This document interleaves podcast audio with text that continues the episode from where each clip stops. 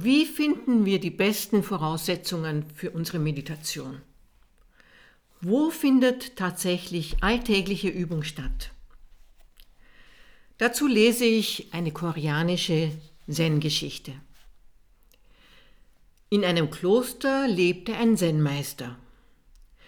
Der Ruf seiner Weisheit hatte sich weithin verbreitet und im Lauf der Zeit waren viele Mönche ins Kloster gekommen, um unter seiner Führung die Lehre zu praktizieren.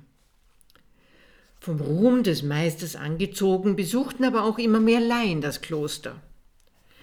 Auf der Suche nach Erleichterung von den Bürden ihres Lebens wollten sie dort ihre Sorgen vor den Buddha bringen, Zeremonien für ihre Vorfahren abhalten, in der Meditation zu sich selbst finden oder auch einfach nur einige Stunden in der Nähe des Meisters weilen. Schließlich wimmelte das Kloster Tag für Tag nur so von Leuten, und die Mönche hatten mit der Versorgung der vielen Menschen alle Hände voll zu tun. Von früh bis spät waren sie damit beschäftigt, Essen zuzubereiten, Zeremonien abzuhalten, das Kloster sauber zu halten und die vielen anderen Aufgaben zu bewältigen, die der stetige Strom der Besucher mit sich brachte. Nun waren viele der Mönche ursprünglich zum Kloster gekommen, um sich dort in Ruhe und Abgeschiedenheit der Meditation zu widmen. Stattdessen aber fanden sie kaum noch einen Augenblick Zeit für sich selbst, geschweige denn für das Sitzen in Versenkung.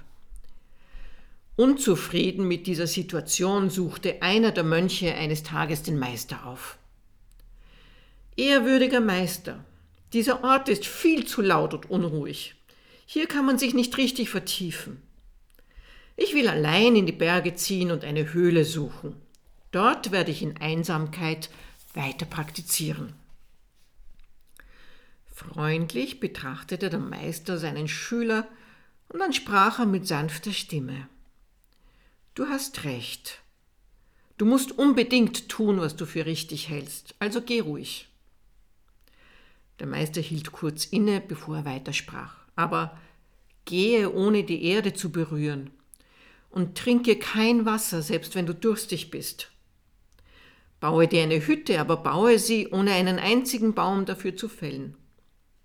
Iss, wenn du Hunger hast, aber iss nichts, was andere gesät und geerntet haben.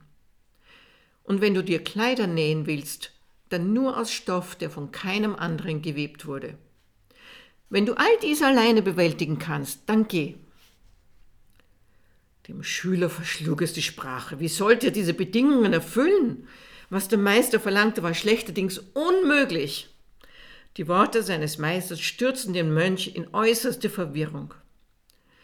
Ohne eine Antwort geben zu können, verbeugte er sich und zog sich wortlos zurück. Doch obwohl seine Gedanken wie eine Horde Affen wild herumsprangen, war ihm eines klar.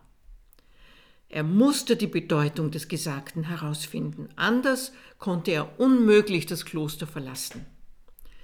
Also nahm er das Klosterleben wieder auf und machte sich aufs neue an die Arbeit, die ihm zuletzt so sauer geworden war.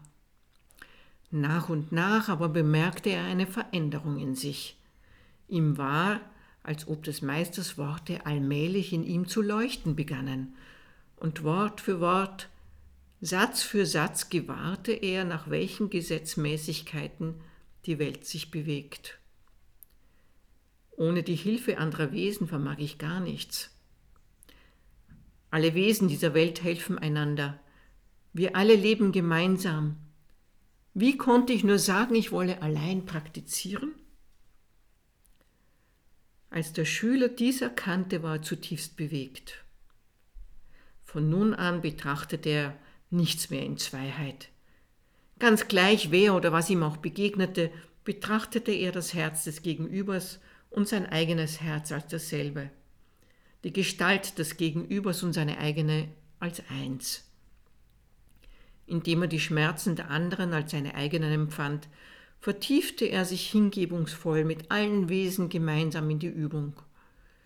So erlangte er schließlich Erleuchtung und befreite unzählige Leben. Mir ist es oft genauso gegangen. Ich habe mir gewünscht, einen stillen Ort zu finden, Und doch will das Leben etwas ganz anderes von uns. Es ist eine lange Zeit, die man braucht, um auch diesen zweiten Aspekt zu entdecken, den der junge Mönch entdeckt hat. Wie ist es bei euch? Welche Voraussetzungen braucht ihr zur Meditation?